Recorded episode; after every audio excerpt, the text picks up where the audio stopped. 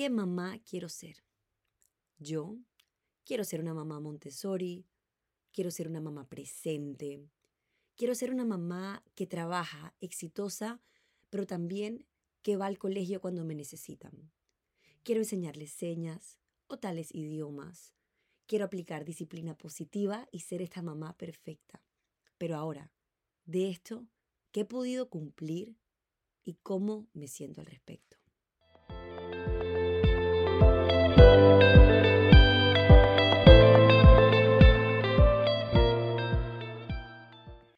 Bienvenidos a Desahógate Mamá, un espacio seguro para desahogarnos juntas de todos esos temas que nos pesan un poco en la maternidad. Yo sé que muchas van a estar identificadas con el tema de hoy, que es qué mamá quiero ser y de todo eso que espero de mí misma y de todas esas expectativas que me fijo yo misma, qué he logrado, qué no he logrado y cómo me hace sentir. ¿Qué mamá quiero ser? Siento que hacernos esta pregunta e intentar responderla de la manera más aterrizada es súper valioso. Es un proceso de autoconocimiento, pero también siento que puede ser peligroso, que puede tener un doble filo. ¿Y por qué siento esto? Yo siento en lo personal que nos vamos fijando expectativas que a veces vienen de adentro, pueden venir de traumas o de la relación que tuvimos con nuestros papás o nuestra historia personal, o también pueden venir de la sociedad, de Instagram y de tantas cosas que vemos que nos hacen sentir que debemos ser de cierta manera. ¿Y cuál es el problema? Porque a veces siento que también pueden salir cosas bonitas, de estos traumas o de estas expectativas o de estas ideas que nos da la sociedad, también salen cosas bonitas que podemos lograr en la maternidad. Pero al mismo tiempo, al fijarnos estas expectativas y no poder cumplirlas, nos cae el famoso guilt trip, porque la culpa es real. El mom guilt o la culpa de mamá es muy real. Es algo que escuchaba mucho antes de ser mamá y creía que lo entendía, pero ahora mismo, en mi experiencia, siento que ha sido algo muy fuerte. Y aunque a veces me siento una super mamá y yo en verdad estoy muy orgullosa con todo lo que he logrado, siempre va a haber un motivo para sentirme culpable conmigo misma. Porque en mi experiencia es muy difícil ser una mamá 100% Montessori o tener el balance perfecto entre ser independiente pero también presente, o aplicar siempre la disciplina positiva y ser siempre esa mamá amorosa y perfecta. Es decir, es físicamente imposible ser la mamá perfecta. Y es que no hay tal cosa como la mamá perfecta, pero si en nuestra cabeza nos fijamos ese ideal de la mamá perfecta que quiero ser, y luego no lo cumplimos o no lo podemos lograr al 100%, puede ser muy difícil lidiar con esa culpa. Les voy a contar un poco mi historia con la filosofía Montessori. La educación siempre ha sido una rama que me llama mucho la atención. De hecho, en algún momento de mi vida, de mi carrera, hice una especialización en educación y siempre he conectado mucho con la filosofía Montessori por su simplicidad, por su practicidad, su minimalismo y el respeto y lo centrado que es en el niño. Desde antes que naciera Tiago, yo leía sobre el tema, tengo varios libros, estudiaba mucho en internet, sigo muchas cuentas de Montessori y me encantaba llenarme de toda esta información y todas estas ideas de todo lo que iba a hacer con Tiago para llevar una educación y una crianza Montessori en casa. Sin embargo, a medida que va pasando el tiempo, comienzan a suceder cosas que tal vez no nos esperábamos. Por ejemplo, en el tema de juguetes, le regalan juguetes que no se alinean con la filosofía. Y al mismo tiempo, yo comienzo a ver cómo los disfruta y a preguntarme por qué le negaría esto. Tal vez no se lo compraría, tal vez no fuera mi decisión, pero si alguien se lo regaló, ¿cómo se lo voy a negar? Y de hecho, yo misma con el tiempo me voy enamorando de jugueticos o de cositas que se van alineando con sus gustos que ya él me va mostrando, que no se alinean con la filosofía. Entonces llegan puntos en donde me tengo que preguntar hasta qué punto voy a dejar que estas expectativas limiten este disfrute. Y realmente no es un tema solamente de juguetes. La filosofía Montessori va mucho más allá. Y dentro de esto, en la crianza y en el día a día, también voy tomando decisiones o haciendo cosas que tal vez no se alinean con la filosofía o que no era lo que me había imaginado. Y muchas veces siento esa culpa, esa culpa de no estar viviendo a la altura de mis propios estándares como mamá. Pero aquí es donde tengo que parar y reflexionar y darme cuenta, oye, qué belleza todo lo que has logrado por la inspirada por la filosofía Montessori. Pero sabes, no tienes que ser una mamá 100% Montessori. Y eso está bien. Qué lindo todo lo que has logrado a raíz de esto. Pero no tienes que lograrlo todo. Eso está bien. Y este momento fue clave porque fue cuando me di permiso de cambiar, de ser flexible con mis propios pensamientos y mis propias expectativas. Y esta reflexión va más allá de la filosofía Montessori. Este es simplemente un ejemplo puntual que me sucedió a mí, en donde hubo una lucha con esa culpa y tuve que reflexionar para flexibilizarme y abrir espacio a construir mi propia filosofía y mi propia manera de criar. Y esto es algo que también me sucede con encontrar ese balance entre ser una mamá presente, pero también tener mis proyectos, también trabajar, también tomarme el tiempo de sentarme y hacer este podcast. Y es que para mí esto ha sido sumamente difícil. Les voy a contar un poco de esa historia personal, de dónde viene esto. Por un lado, tengo una mamá que trabaja, que ha trabajado toda la vida y que yo he visto ese increíble ejemplo. Es una mamá increíble. Pero al tener una mamá que trabaja, también te hace falta esa mamá presente, esa mamá que te acompaña en el día a día, que juega en el día a día, que va contigo al parque, que te lleva al colegio, cositas así pequeñas. Y luego todo este vacío yo lo quiero llenar con mi hijo. Entonces yo me preocupo por todos los días llevarlo al colegio, llevarlo al parque, acompañarlo en la casa, acompañarlo a comer y llenar ese vacío que tengo yo en cómo estoy criando a mi hijo. Y ojo, no necesariamente creo que, que lo que esté haciendo sea mejor de lo que hizo mi mamá porque también puedo estar ahogando a mi hijo, probablemente lo estoy ahogando en esta toxicidad, pero realmente ahora que es chiquitico, él lo disfruta, él disfruta de su mamá, así que me lo permito y ya poco a poco iré soltando. Pero ya ese es otro tema aparte. A lo que voy es que tengo por ese lado ese trauma o ese vacío que quiero llenar con mi maternidad ahora. Pero por otro lado, al tener esa mamá trabajadora, incansable, tan apasionada por su trabajo, realmente también tengo una parte de mí que quiere trabajar, que quiere tener sus proyectos, sus logros y demás.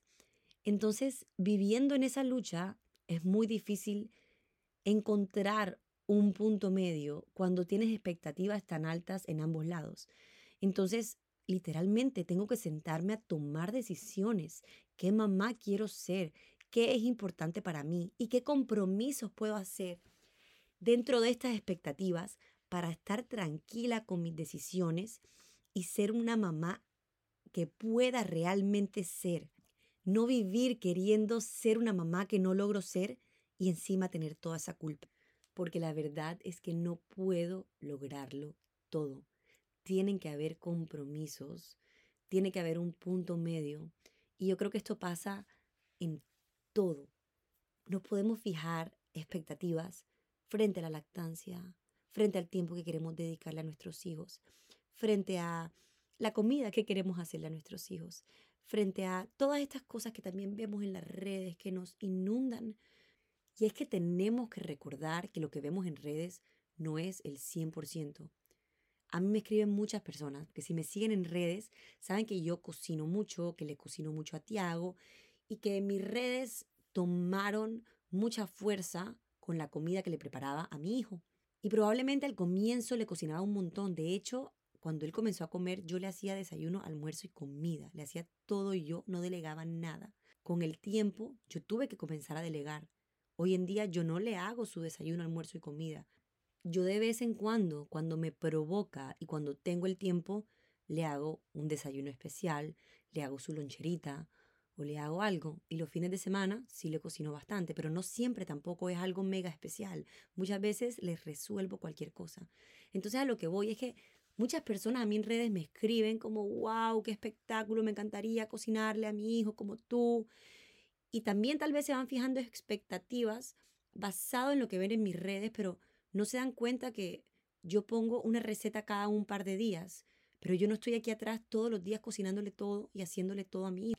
O, ay, yo no le hago esas cosas tan especiales y tan lindas, qué, qué lindo lo que haces. Y bueno, no todas tenemos que hacerlo. Y yo tampoco lo hago siempre. Cuando me nace hacerle esos crepes espectaculares, se los hago, pero cuando no, le hago y le resuelvo con cualquier pasta, con cualquier avena, le hago huevito y lo que sea como cualquier persona normal. Entonces, eso es lo que no vemos a veces en redes y eso también puede pasar en todo. Seguramente muchas mamás Montessori que yo siguen, que yo sigo, muestran todo lo Montessori y de pronto también tienen muchas cosas en su vida que no son Montessori, pero tal vez eso no lo vemos por ahí. Entonces, este es el paréntesis de todas estas expectativas que vienen desde las redes que consumimos a diario y que yo al ser parte del otro lado y de realmente de ambos lados, consumidora y creadora de contenido, entiendo cómo funciona. Pero también está el otro paréntesis, que es el que hablábamos también, y les contaba desde mi historia personal, y es todo esos, todas esas expectativas que vienen de traumas o de nuestras propias experiencias, em, y esas son las que más tenemos que trabajar. Y a veces pueden ser tan profundas que necesitamos buscar ayuda para trabajar y para no luego transmitirlas o convertirlas en algo negativo para nosotros o para nuestros hijos.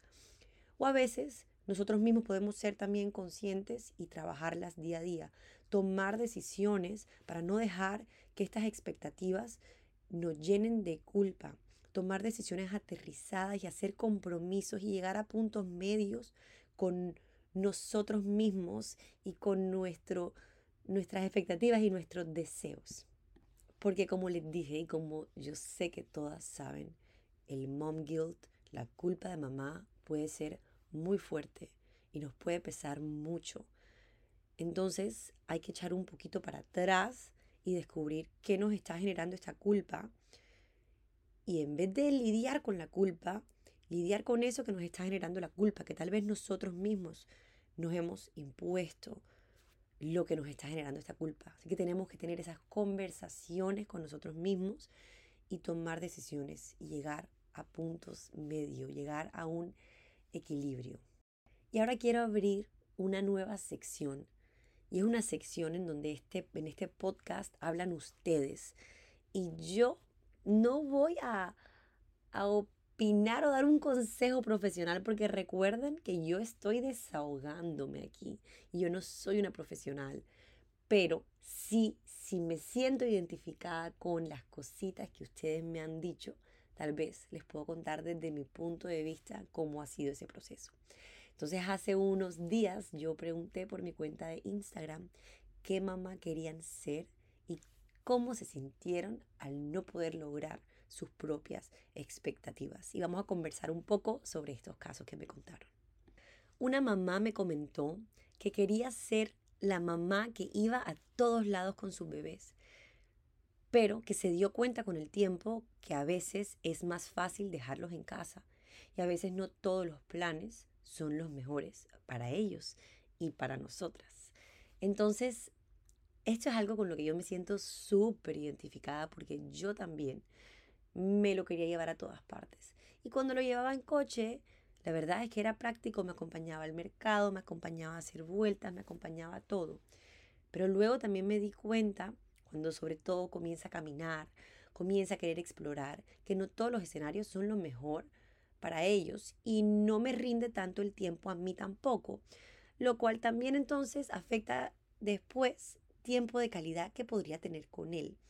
Entonces yo también fui aprendiendo eso. A veces es mejor dejarlos en casa con alguien y ir y hacer lo que tenemos que hacer. De esa manera somos más productivas y luego también podemos tener más tiempo de calidad con ellos. Yo pasé por este mismo proceso, me sentía mal, sentía mucha culpa de dejarlo, de por qué si puedo hacer esto con él. Pero realmente también después voy entendiendo que no todo es lo mejor para él, ni es lo mejor para mí, que también necesito mis espacios y tengo cosas que hacer. Otra mamá me comenta algo que yo sé que todas se van a identificar, y es, quería evitar al máximo las pantallas y no pude lograrlos, lograrlo. Y luego siente que falló y que pudo haber sido más estricta, con mucha culpa y mucho arrepentimiento. Esto también fue súper clave para mí. Yo, como les contaba, con el tema de la filosofía Montessori y toda esta crianza, yo también era muy estricta con las pantallas. De hecho, hasta el año yo no le permitía ver pantallas. Aparte pues del FaceTime eh, con familiares, él no veía televisión como tal, etc. Pero luego, en mi experiencia particular, sobre todo cuando se enfermaba, comencé a sentir que lo ayudaba a estar distraído, como cuando quería jugar, se sentía medio bien, pero realmente no tenía ánimos. Y comencé a pensar qué tan malo puede ser de vez en cuando ponerle algo.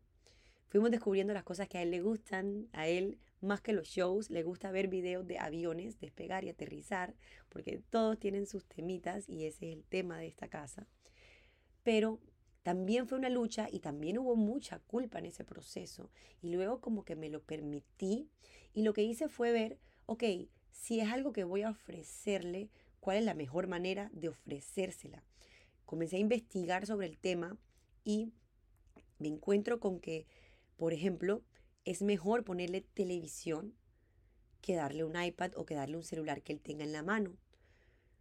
De esa manera nosotros tenemos más control, tienen más distancia con la pantalla, etc. Entonces comienzo a decir, ok, si es algo que me voy a permitir, entonces qué reglas voy a imponerme o qué expectativas nuevas voy a imponerme dentro de, esta, de este nuevo capítulo que estoy abriendo y este nuevo permiso que nos estoy dando.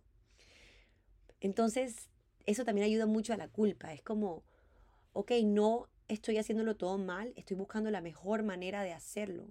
Tal vez para muchas no es la mejor manera, tal vez muchas quisieran tenerlo sin pantalla hasta los dos años y eso es súper respetable, increíble si lo logran. O muchas realmente antes tienen que ofrecerlo porque necesitan la distracción eh, para hacer otras cosas y eso está bien. Al final, al final son decisiones muy personales, muy arraigadas a todas nuestras diferentes necesidades y la mejor decisión siempre va a ser la decisión de cada mamá cuando está pensando en lo mejor para su familia. Otra mamá me comenta, quería ser una super mamá haciendo todo sola y me ha tocado pedir ayuda. Siento que abandono a mi bebé, pero debo buscar la ayuda. Esto también es algo que he escuchado mucho a mi alrededor y y también en algún momento de mi embarazo, sobre todo, pasé por esa lucha y por ese querer tal vez hacer todo yo sola. Pero luego eh, tomé la decisión de buscar ayuda. Y yo tengo una persona que me ayuda con Tiago, una persona que adoramos en esta casa, que es como un familiar más en la casa y para Tiago. Y una persona que nos ayuda muchísimo y que me ha permitido a mí em, darme el tiempo para seguir trabajando en mis otros proyectos. Y realmente yo no hubiera podido lograr todo lo que yo he logrado, porque siento que he logrado muchas cosas em, si no tuviera su ayuda, porque de verdad que lidiar con un bebé y con un niño de la edad por lo menos de mi hijo, donde necesitan tanta atención y son tan dependientes, es un trabajo de tiempo completo. Entonces, también es hermoso y es súper válido las personas que no quieren ayuda o que no pueden tener ayuda y al final lo podemos lograr todo lo que nos proponemos. O sea, somos super mamás y somos increíbles y todas tomamos la mejor decisión para nuestra familia, pero sí entiendo como de dónde viene esa culpa y ese querer hacerlo todo uno, porque también me pasa, incluso teniendo ayuda y teniendo a alguien que me acompaña, igual siento una necesidad de siempre estar ahí, de siempre estar pendiente y me ha costado mucho soltarle muchas cositas, muchas cosas. Pero con el tiempo me he dado cuenta que tengo que soltar si quiero también darme espacios para mí y lograr otras cosas. Y esta ayuda puede ser una nana en mi caso, pero esta ayuda también puede ser un familiar em, o, un, sitio en donde podemos llevar a nuestros hijos unas horas o un día em, a donde los cuidan con mucho amor eh, y los entretienen mientras nosotros logramos también nuestras cositas. Y la última va muy relacionada con algo que les contaba por aquí. Y una seguidora que me cuenta, quería ser la mamá que se despierta en la mañana y prepara el desayuno con amor. Y al no hacerlo, me hace sentir vaga, pero realmente siempre estoy agotada. Y es que despertarte en la mañana, hacerle su desayuno o su lonchera, no te hace una mejor mamá. Y es que despertarte temprano y hacerle la lonchera o el desayuno no te hace una mejor mamá que bien si lo haces, yo lo hago porque me gusta, pero hay muchas cosas que no hago que tal vez tú sí. Y es así, al final todas tenemos como nuestros fuertes, nuestras cositas que nos gustan y lo que priorizamos dentro de esas decisiones que tomamos. Tal vez estás agotada porque trabajaste todo el día al día anterior y en otros espacios estás con tu bebé. Tal vez estás agotada porque el día anterior jugaste toda la tarde con tu bebé y eso también es súper especial. Entonces todos encontramos nuestros momentos y todos encontramos nuestro lenguaje del amor. Y eso es algo que yo hablo mucho también en mis redes porque siempre les digo que mi lenguaje del amor es la comida y es algo que le he transmitido a mi hijo desde que comenzó a comer.